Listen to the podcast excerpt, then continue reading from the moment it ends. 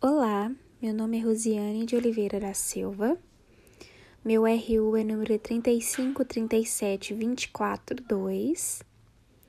Eu faço parte do curso de licenciatura em Letras pela Faculdade Internacional Uninter, com seu polo situado em Boston, Massachusetts, Estados Unidos.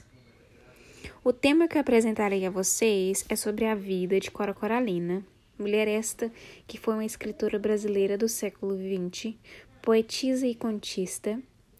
Seu trabalho é um dos mais importantes e relevantes em relação à literatura no Brasil.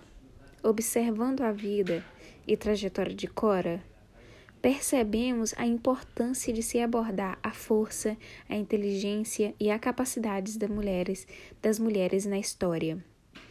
E a consolidação de produção artística e intelectual no Brasil, o que atualmente não é muito abordado na formação educacional brasileira.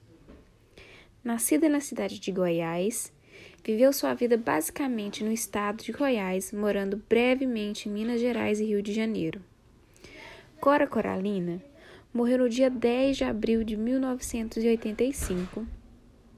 Publicou seu primeiro livro aos 75 anos tornando-se assim uma das portas-vozes mais influentes da época e da atualidade.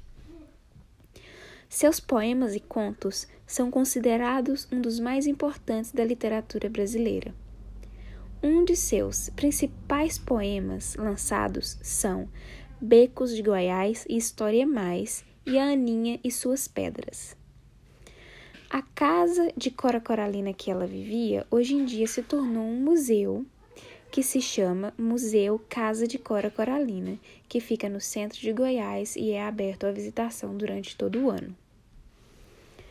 Poderia ser desenvolvido projetos escolares que estimulassem a leitura não apenas de Cora, como também de autoras mulheres em todo o Brasil, com a distribuição grátis de seus poemas e contos a escolas e estímulos à escrita e apreciação da literatura brasileira. Uma das boas ideias de preservação da memória de Cora Coralina foi a criação de um museu virtual, mostrando e contando suas histórias.